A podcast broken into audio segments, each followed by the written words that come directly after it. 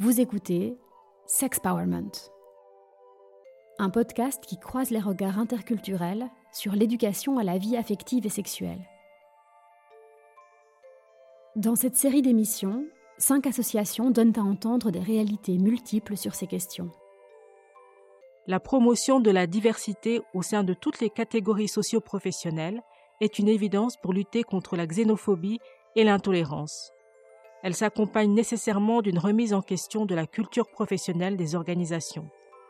Dans cet épisode, nous avons fait le choix de prendre en compte les croyances religieuses des intervenantes, notamment sur la question de l'avortement, et d'aller à la rencontre de la culture et la religion de l'autre sans jugement. Mesdames, bonsoir. Nous vous recevons dans le cadre des podcasts Sexpowerment. Euh, alors d'abord, est-ce que vous pouvez vous présenter? Dorothée Mbouyi-Chinsa Oui, bonsoir, je m'appelle Dorothée. Euh, je suis éducatrice et euh, je travaille euh, en tant qu'éducatrice depuis à peu près cinq ans. Et là, ça va faire quatre ans que je travaille dans un lycée avec des primo-arrivants, dont certains réfugiés aussi. Anne-Sophie Gomez-Alexandre Oui, bonsoir, mon nom est Anne-Sophie. Je suis psychologue clinicienne spécialisée dans l'enfance et l'adolescence. J'ai fait ma formation à l'université à Liège et euh, j'ai travaillé pendant un an et demi dans un lycée, aux côtés de Dorothée notamment. Et voilà. euh, Luxembourg, euh, c'est un pays d'immigration. Donc on le sait, euh, avec 45% de résidents qui sont non luxembourgeois, et cette proportion, bien sûr, elle est visible aussi à l'école, avec 28,5% d'élèves étrangers dans l'enseignement secondaire classique et 48% dans l'enseignement secondaire général. Et à côté de ces statistiques, euh, il existe ce qu'on appelle aussi les classes d'accueil, euh, qui prennent en charge les élèves nouvellement arrivés à travers la CASNA, la cellule d'accueil scolaire pour élèves nouvellement arrivés. On les appelle aussi les primo-arrivants. Avec Dorothée, euh, nous allons parler des défis liés au rôle de genre que rencontrent les éducateurs et éducatrices qui encadrent des élèves primo-arrivants. Et avec Anne-Sophie, nous allons parler de ce qui se joue au niveau psychologique chez les élèves quand les valeurs ethno-culturelles qui soutiennent leurs croyances sont bousculées. Alors peut-être pour commencer euh, une définition. Anne-Sophie, puisque la notion de norme renvoie à la notion de valeur, qu'est-ce qu'une valeur?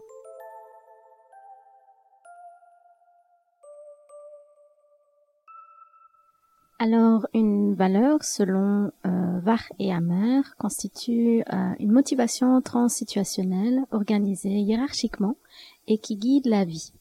Donc, ça veut dire qu'elles ne sont pas directement observables, mais elles se manifestent à partir de nos perceptions, nos attitudes, nos choix, nos comportements, nos jugements et nos actions dans le monde.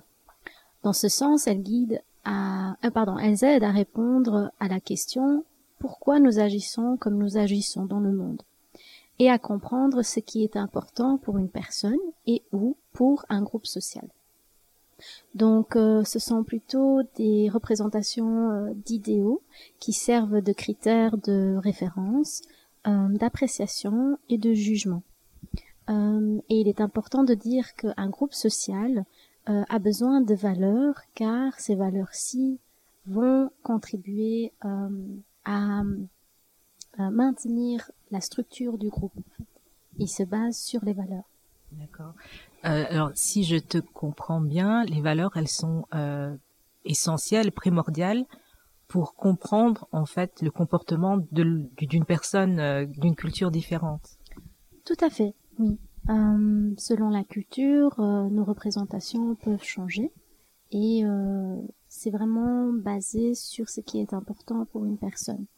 Euh, donc on peut avoir des choses qui sont importantes pour un individu et on peut avoir d'autres choses qui sont importantes pour un groupe social.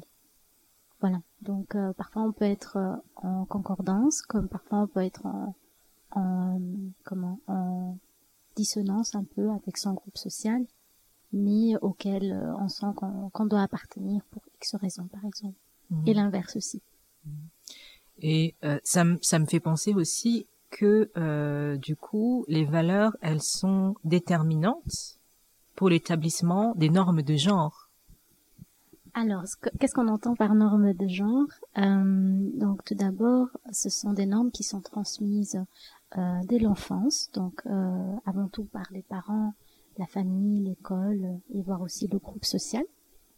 Euh, de, par exemple, le groupe de pères, c'est-à-dire des enfants de même âge ou des adolescents de même âge, et euh, qui se reflètent dans les comportements et les relations interpersonnelles, ça veut dire des relations qu'on a vis-à-vis d'autrui.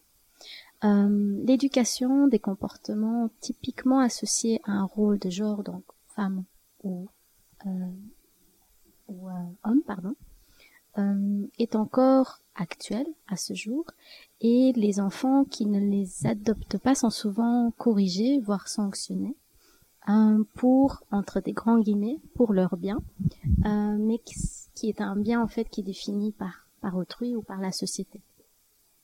Donc on parle justement de règles fixées à l'avance, euh, qui sont soit explicites, soit implicites. Euh, et donc ces normes-là sont pour moi le prolongement des valeurs. Donc elle se base notamment sur les valeurs. Donc oui, effectivement, euh, je dirais que les valeurs sont déterminantes dans l'établissement des normes, des normes de genre. Dorothée, est-ce que les valeurs sont importantes dans ta posture professionnelle en tant qu'éducatrice? Alors c'est une très bonne question et je dirais que oui. Ce qu'il faut savoir, c'est que chaque établissement, chaque institution a un concept qui véhicule certaines valeurs. Et euh, Étant donné que je représente l'école dans laquelle je travaille, je dirais que je suis le panneau publicitaire des valeurs du concept de mon lycée. Euh, ce qui est aussi à remarquer, ce que j'aime bien chez moi au travail, c'est que on a des éducateurs qui viennent euh, de différents euh, pays. Donc, c'est-à-dire, moi, je suis africaine, on a une portugaise, on a une autre, euh, on avait une autre qui était yougoslave. Donc, on avait un peu de tout. Et ce qui faisait que les, les élèves ils s'orientaient justement à dans les pays dans lesquels ils venaient en fait. Et euh, c'est très intéressant parce que chez moi il y a les Africains qui viennent parce qu'ils savent que on a les mêmes valeurs. Euh, il y avait aussi les musulmans qui viennent aussi des fois par mois chez moi parce que euh, je m'intéresse beaucoup à ce qui est la foi, donc je peux discuter avec eux, voilà, sur ce qui est foi. Je comprends certaines choses, étant donné que je suis chrétienne et voilà, le christianisme et l'islam, ils ont certains points en commun, donc ce qui fait, ce qui fait que on dit que ceux qui se ressemblent s'assemblent. Donc euh, du coup, c'est c'est quand même assez intéressant. Mais ce que je dois aussi noter, c'est que des fois il y a une certaine euh, un certain conflit, certaines dissonances entre euh, mes valeurs, parce que dans les valeurs de de, de l'établissement, il y a les valeurs internes et les valeurs externes. Quand je dis les valeurs internes, ce sont les miennes, et puis il y a les valeurs externes, ceux de l'école. Et euh, du coup, on a certains élèves qui viennent avec des cas d'avortement. Et euh, ça, par contre, euh, c'est trop pour moi. Alors, je délègue cela. Je prends l'élève, je l'accompagne vers la personne apte à cela. Donc, c'est quand même assez intéressant de voir qu'il y a des valeurs dans les valeurs. Mhm. C'est intéressant de voir aussi et que que on a on a tous nos limites et que euh, tu as pu aussi euh, trouver une solution euh, pour cet élève en sachant que tu n'allais pas aller contre tes propres limites, mais que tu allais quand même, enfin respecter le, désir de de l'élève en fait. Hein. Mm-hmm. Donc ouais, c'est. Ce qui est aussi intéressant, c'est qu'il voit que on ne sait pas tout, on ne connaît mm-hmm. pas tout, et il y a certaines mm-hmm. choses qu'on n'arrive pas à faire. Donc ça leur montre aussi que personne n'est parfait et qu'on a droit à des fautes et aussi qu'on peut chercher des solutions ailleurs. Et c'est ça qui nous rend un peu plus humains et pas euh, euh, professionnels. Tout est bien, tout est carré, tout est parfait. Mhm. Euh, Anne-Sophie, tout à l'heure, je te voyais hocher de la tête quand Dorothée parlait. je crois que c'était par rapport au fait que chaque élève allait, allait, allait chercher chez euh, l'éducateur qui euh, était du même pays que lui pour, pour parler de certaines choses qu'il n'aurait pas pu aborder avec euh, d'autres éducateurs. Oui, oui. Euh, je, je, je, hochais la tête par rapport à, à ce que Dorothée disait euh, en lien avec les élèves qui viennent vers le professionnel auxquels ils peuvent aussi parler leur langue maternelle. Et donc, comme j'étais la psy, la seule psy qui parlait portugais, qui comprenait l'espagnol, qui parlait aussi le français, etc. j'avais beaucoup d'élèves justement qui venaient du Portugal, du Brésil, et qui étaient contents de, pouvoir parler leur langue maternelle en fait avec moi. Euh, et donc du coup, ils utilisaient euh, certaines expressions que je comprenais, mmh. Euh, certains mots aussi qui étaient très familiers et que je comprenais aussi et que qui n'avaient pas forcément une traduction aussi en français par exemple. Et du coup, ça ça crée le lien, ça crée le, le rapprochement thérapeutique et le travail en, en s'en voit beaucoup facilité. Euh, et voilà, je, je hochais la tête par rapport à ça.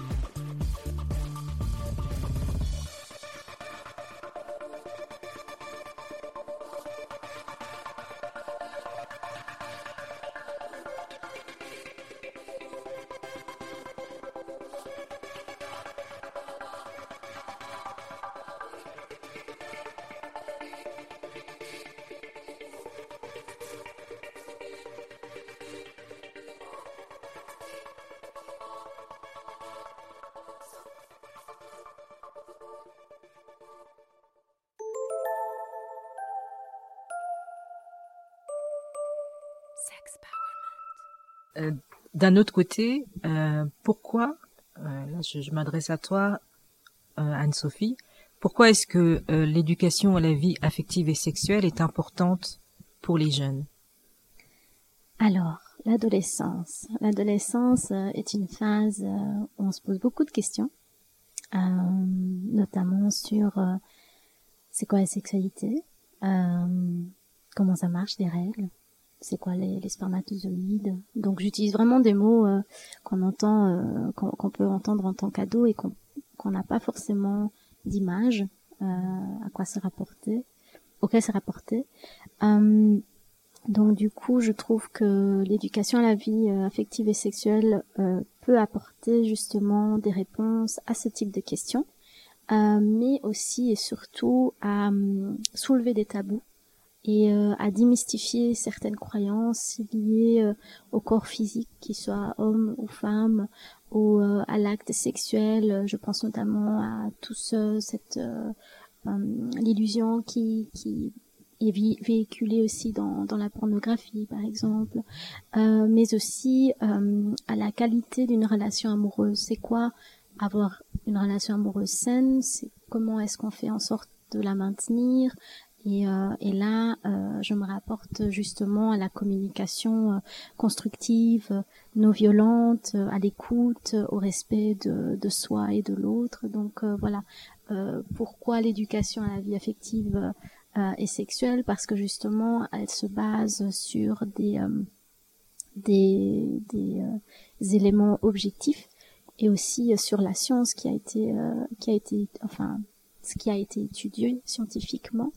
Et et pour ça je je, donne ici deux associations qui qui se prêtent à cela notamment le CESAS euh, donc CESAS, c'est le Centre national de référence pour la promotion de la santé affective et sexuelle, qui a le but de promouvoir euh, une santé affective et sexuelle au niveau national et à travers l'information, la sensibilisation et la formation justement.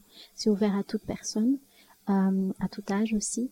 Et il y a aussi le planning familial qui propose notamment des cafés santé et euh, ce sont des ateliers qui sont réservés euh, aux demandeurs de protection internationale, voire des bénéficiaires de protection nationale. ils font des ateliers pour euh, les femmes, les hommes et les adolescents gratuitement. Donc voilà, si ça peut intéresser. Hum, puis je je conseille cette éducation non seulement aux gens, euh, non seulement aux jeunes, pardon, mais aussi euh, aux parents euh, qui peuvent être parfois dépassés par les questions que les jeunes peuvent se poser. et voilà, je, je conseille vraiment à toute personne qui se pose des questions par rapport à la vie affective et sexuelle. Mhm.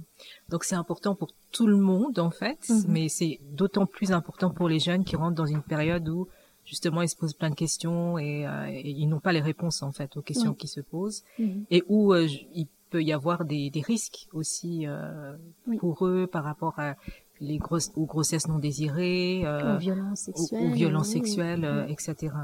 Alors est-ce que Dorothée, est-ce que tu ressens une nécessité d'éducation sur les normes de genre pour les jeunes? Alors je pense qu'avant de pouvoir répondre à cette question, il faut d'abord que je nous mette dans le contexte, c'est-à-dire euh, le public cible que j'ai, ce sont des gens de différentes euh, euh, de différents pays. Donc on a des Syriens, on a des Érythréens, on a des enfants qui sont des pays lusophones, c'est-à-dire dans les pays africains qui parlent le portugais. On a on a un peu de tout. Et étant donné qu'on a des primo arrivants, c'est-à-dire ce sont des jeunes qui viennent qui sont arrivés dans le pays hier par exemple. Donc ils sont pas longtemps dans le pays, c'est-à-dire qui viennent avec leur éducation des normes et des genres et ce qui se passe c'est qu'on arrive sur un clash, sur un choc culturel et ce qui crée des fois des incompréhensions, des malentendus, des frustrations euh, parfois. Et euh, du coup, je pense que là, il est très important de faire l'éducation euh, à la norme et en genre. Simple exemple, euh, je, je, suis africaine, euh, simple exemple de mon pays. Euh, dans certains pays africains, on a des sociétés patriarcales, c'est-à-dire où le père est le chef euh, de famille. Dans d'autres pays en Afrique, on a une société matriarcale. C'est là où la mère est le chef qui décide tout. Donc imaginez tout simplement ces deux sociétés qui se croisent. Du coup, il y aura l'homme c'est celui qui a le droit. Non, c'est la femme qui a le droit. Donc, il y a certaines frustrations, certaines incompréhensions, malentendus, et du coup, c'est nécessaire, voire vital, de faire une éducation à la aux normes, de, genre. Et puis aussi, ben, il y a aussi, euh, euh, il y a aussi la loi je pense, hein, qui dit euh, qu'il faut euh, pas discrimination, euh, pas de discrimination basée sur le genre. Donc, je pense que c'est important aussi pour les jeunes de savoir ça quand quand ils sont à l'école et vous êtes les médiateurs en fait qui peuvent leur apprendre ça et c'est vraiment vous êtes très vraiment très utile. Anne-Sophie, comment les jeunes parviennent-ils à construire leur identité dans un contexte de migration ah oui, alors pour répondre à cette question-là, euh, je suis allée du côté de la psychologie interculturelle, où là, il parle justement d'identité hybride ou d'identité métissée. Donc euh, à l'adolescence, euh, c'est un, une période charnière dans, dans, son, la création de son identité, mais aussi parce que l'adolescent, il cherche et il teste en fait les images auxquelles il s'identifie euh, et il met souvent à mal donc les rôles parentaux. Donc on, met en question les croyances dans lesquelles on a baigné, euh, les règles dans lesquelles on a on a été euh, confronté et euh, donc l'adolescent remet en cause et cherche à comprendre justement l'ordre des choses afin de trouver sa propre place dans le monde. Euh, et dans ce sens-là, il cherche aussi à, à, à trouver cette place euh, dans sa filiation et dans ses affiliations. Donc, euh, filiation fait référence à sa relation entre, euh, à la relation entre parents et enfants, et l'affiliation, c'est son appartenance au groupe auquel il s'identifie.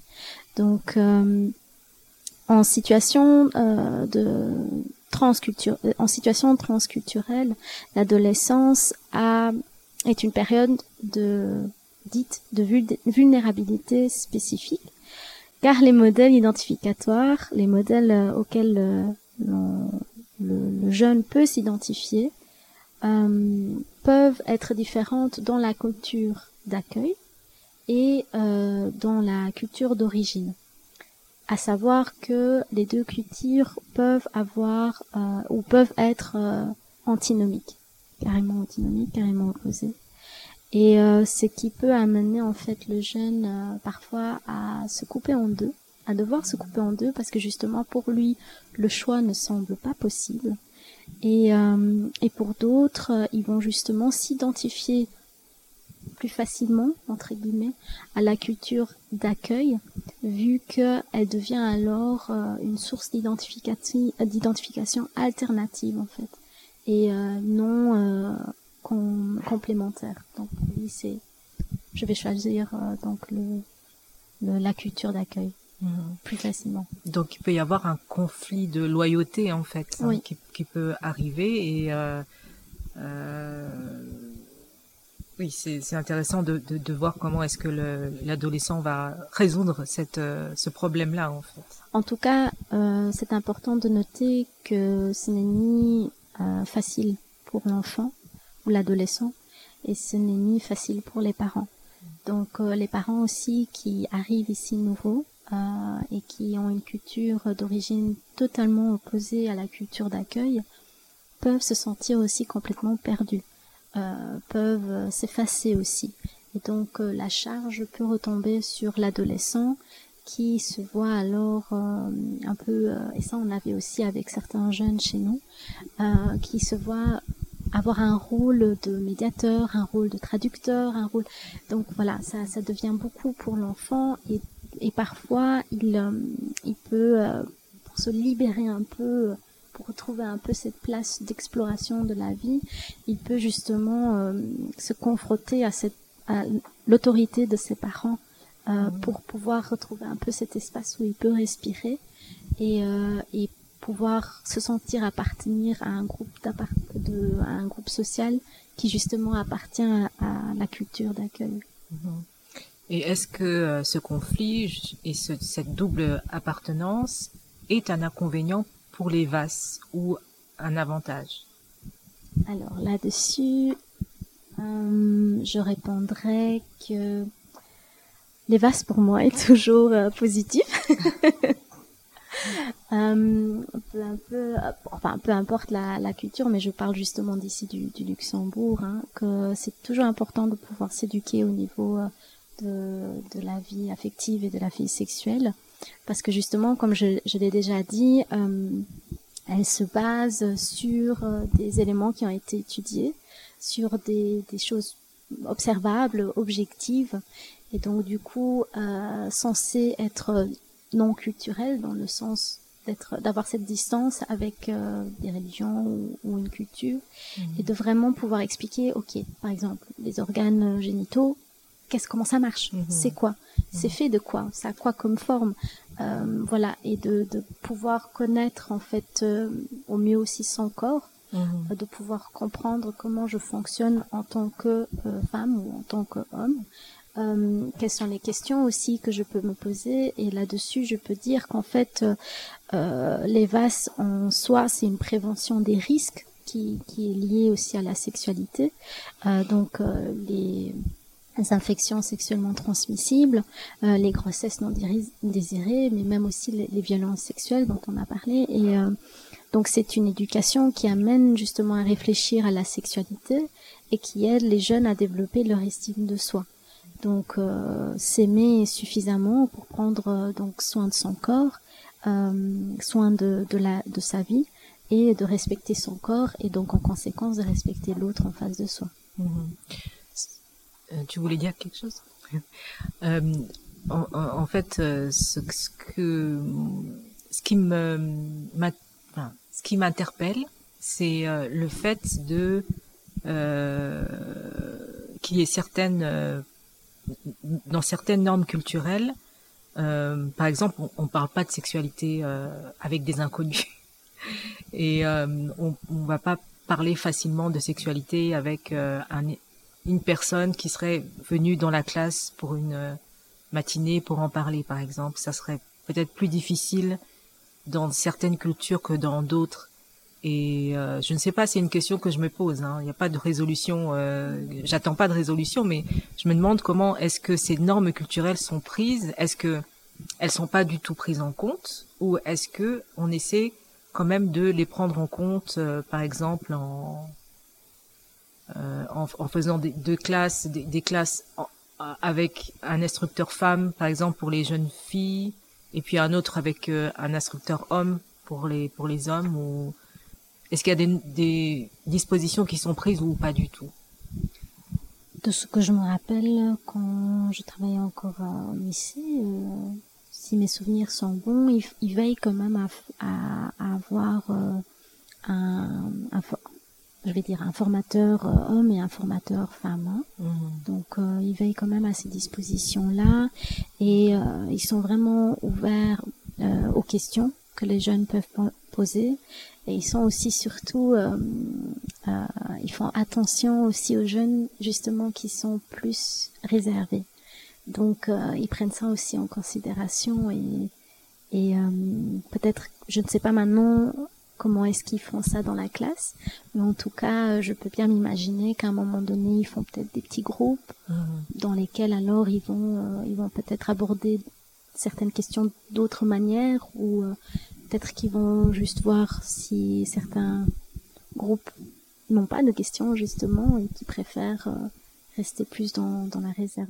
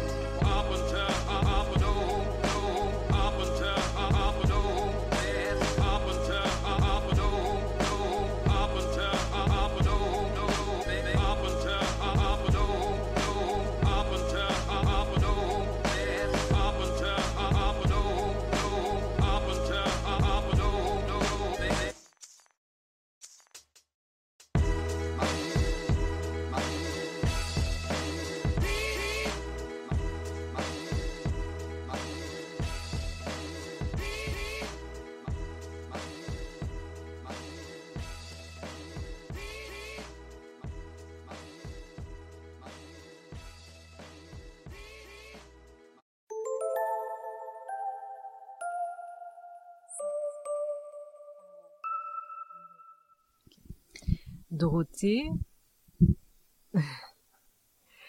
est-ce que euh, le fait d'être une femme qui encadre des jeunes hommes, euh, pas que des hommes, mais aussi des jeunes hommes issus de cultures dans lesquelles les rôles de genre sont différents de ceux qui sont majoritaires ici, est plutôt un avantage ou un inconvénient? Alors c'est une très bonne question. Euh, je vais commencer par mes débuts. Alors au début, j'arrive dans cette école euh, déjà dans un lycée. C'est la première fois que je suis dans un lycée.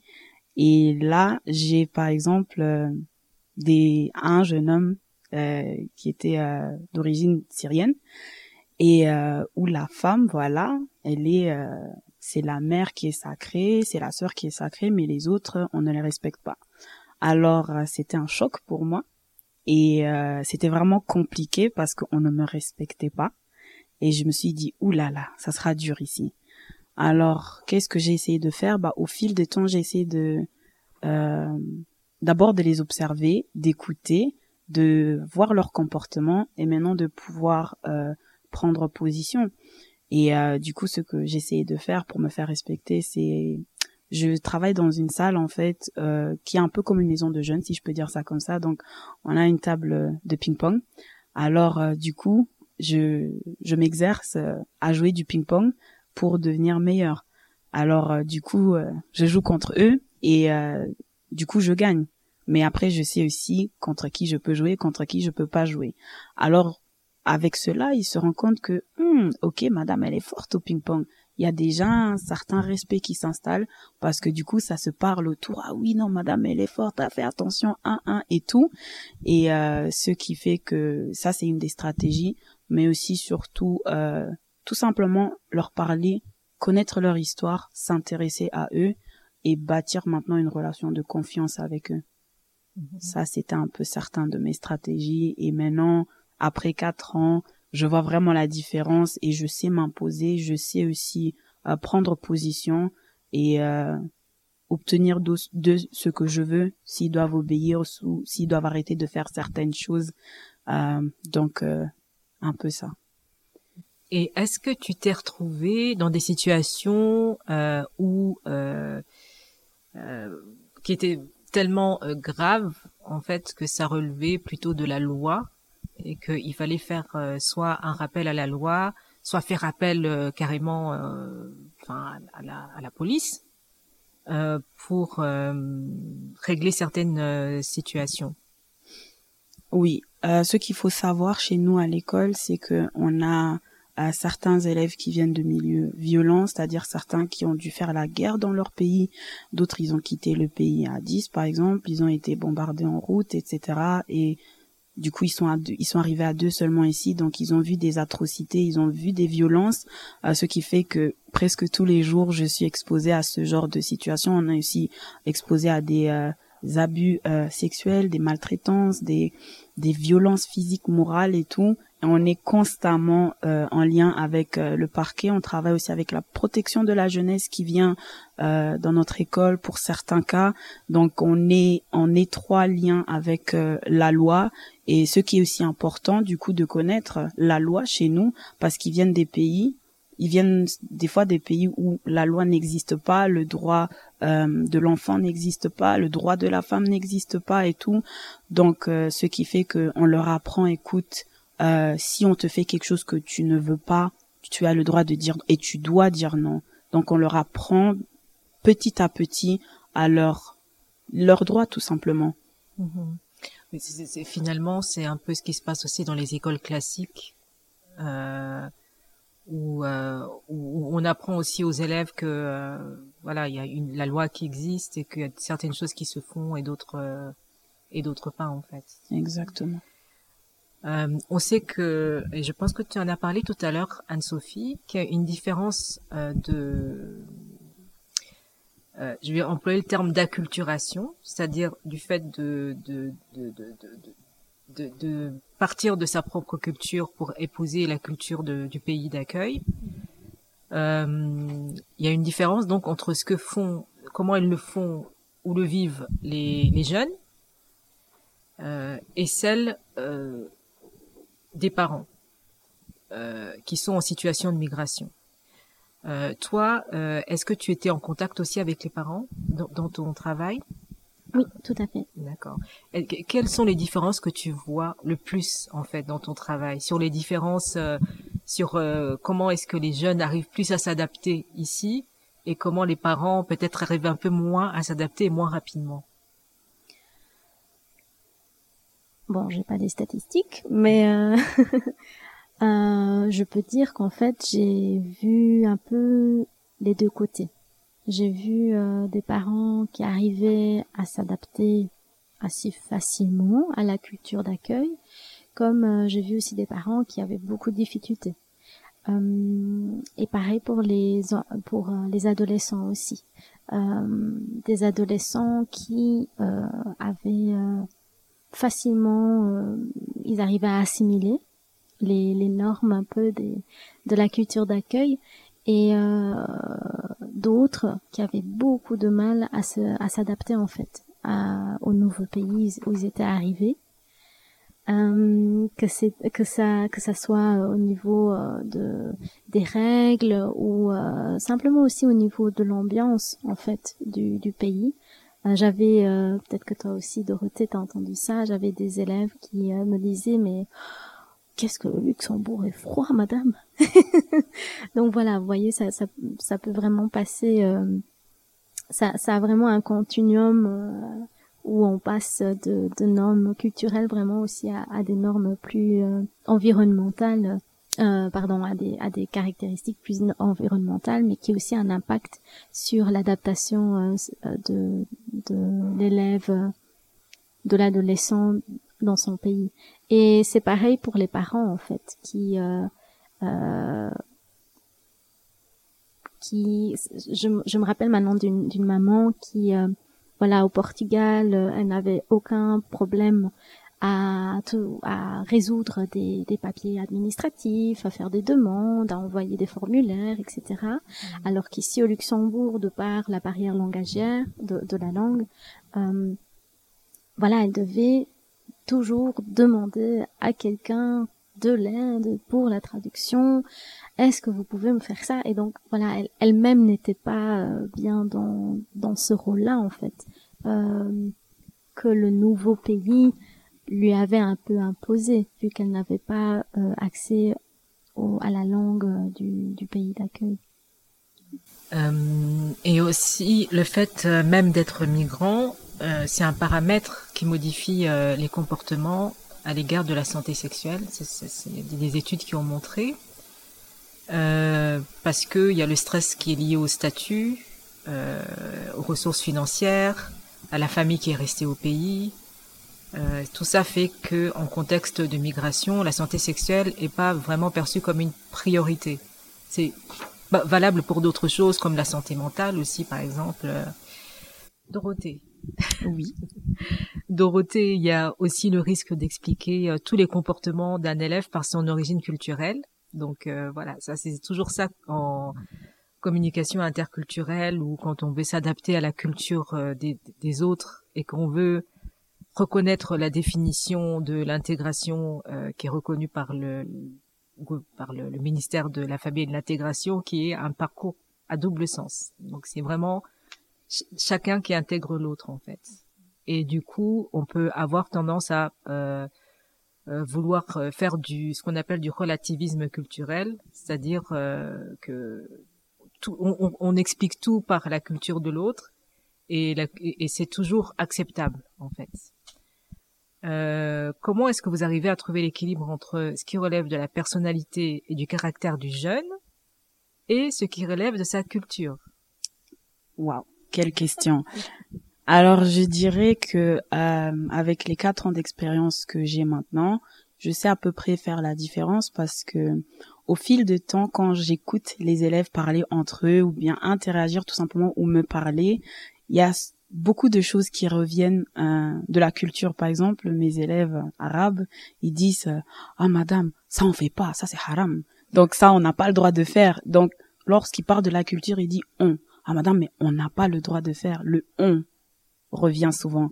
Et lorsqu'ils parlent d'eux-mêmes ou de leurs sentiments, c'est mais madame, je ne me sens. Et surtout quand ils parlent de eux personnellement, c'est là où il regarde à droite gauche, j'espère que je suis en sécurité et que personne n'écoute pas et que ça reste ici. Et euh, c'est là où je sens qu'il va peut-être dire quelque chose à l'encontre de sa culture. Et il sait que c'est punissable, c'est mal vu si on dit quelque chose contre sa culture. Donc c'est c'est là où on regarde aussi le comportement non verbal qui est très important. Et maintenant aussi euh, dans mon cas, on a pas mal de suivi aussi et il y a souvent les mêmes choses qui reviennent, mais ce qui est important pour pouvoir faire ces différences, c'est d'élaborer une euh, relation de confiance. C'est-à-dire qu'il y a des jours donc allez, je peux dire, je sais que j'ai pas le droit de dire ça, mais je vais le dire quand même.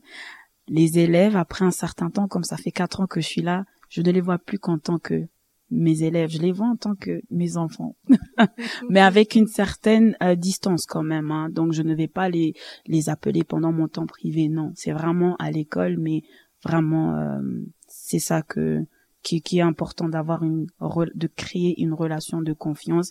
Alors là, ils vont pouvoir parler librement et ils vont aussi mettre la culture de côté. Mm-hmm. J'aime beaucoup cette réponse. Et euh, ma dernière question, elle va être à toutes les deux, toutes les deux. Et on va commencer par euh, Dorothée. Euh, on en vient à, la posture d'ouverture et de non-jugement qui devrait que devrait avoir le professionnel. Ça, j'imagine que vous l'entendez tout le temps. donc non-jugement face aux normes culturelles différentes des siennes, d'autant plus quand on est dans un pays où la moitié des personnes, des résidents sont non luxembourgeois. Comment est-ce que euh, vous exprimez concrètement au quotidien, dans votre travail, ce non-jugement et euh, cette posture professionnelle? Alors, euh, j'aimerais bien vous partager en fait un principe d'un pédagogue allemand qui s'appelle Paul Moi. J'aime bien ce il en a trois, mais j'en ai choisi qu'un seul. Et ce principe, je l'utilise et dans ma vie professionnelle et dans ma vie privée. Notamment, il dit d'abord écouter, ensuite éduquer. Et euh, ça, c'est une phrase que j'aime beaucoup, c'est-à-dire euh, d'abord, il faut écouter la personne, même si la situation semble logique, même si il faut d'abord écouter, parce que si on n'écoute pas et on place un jugement, bah c'est comme le Titanic en fait. Ils ont vu l'iceberg, mais ils n'ont pas vu la profondeur, ce qui a fait qu'ils se sont heurtés et ils sont passés à côté de. Et il y a certaines personnes qui passent à côté de très belles personnes de, de, de bonnes relations à cause de leur jugement. Merci beaucoup. Anne-Sophie Tout à fait d'accord. euh, alors concrètement, je me rappelle que quand j'avais les, les, élèves en consultation, euh, souvent euh, je leur montrais aussi mon intérêt par rapport à leur euh, culture et euh, souvent je, je, je me de toute façon de manière générale je n'aime pas me mettre en position euh, de tout tout savant donc euh, je suis plutôt dans la position j'ai beaucoup à apprendre de celui qui est en face de moi. Et donc euh, pour les élèves je j'applique aussi cette ce même cette même position. Et en fait j'ai remarqué que parfois quand je, je, ne comprenais pas ou que, que je voulais savoir dans voilà à quoi, comment, maintenant avec un exemple plus concret, euh, de, de savoir euh, ce que l'élève vient de dire, euh, si c'était normal ou pas, mmh. voilà, parce que ça pourrait être normal pour moi ou au contraire perturbant. Et donc je lui posais la question ah mais par rapport à ta culture comment comment est-ce que tu te positionnes par rapport à cet événement là parce que je, sincèrement moi je ne sais pas donc ça m'intéresse de savoir. Et dès que je leur donnais la possibilité de pouvoir eux être celui qui qui, euh, explique, qui explique, qui apporte l'information, il y avait une chose dans le regard qui qui que j'apercevais que je me disais ah oh, là là là j'ai son attention. là il, il, a une autre position, il n'est pas juste élève, il a vraiment là j'enseigne quelque chose de ma propre culture ou de, de mon propre ressenti euh, de mon propre vécu. Et donc euh, ça, ça venait à nouveau renforcer euh, ce lien et ça ouvrait encore plus en fait au partage. Et mmh. c'était très beau, très beau, parce que je trouve que voilà, pour créer du lien, pour créer une, relation. Oui, il y a une rencontre. D'ailleurs, euh, comme notre ami me l'avait expliqué, il y a une rencontre. Euh, mais il y a surtout euh, l'écoute, l'écoute, le respect et beaucoup de curiosité. Voilà, je trouve que c'est très important pour créer des liens. Et beaucoup de temps. bah, ce sera le mot de la fin. merci beaucoup à vous deux pour cette discussion et à bientôt.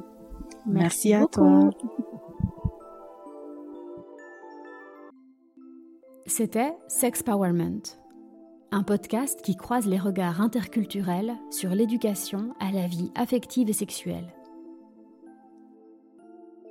Cet épisode a été réalisé en Belgique par Commun Lundi. Sexpowerment est un projet d'échange européen. Retrouvez les différents épisodes sur les plateformes de diffusion audio et rendez-vous sur notre compte Instagram sexpowerment-project.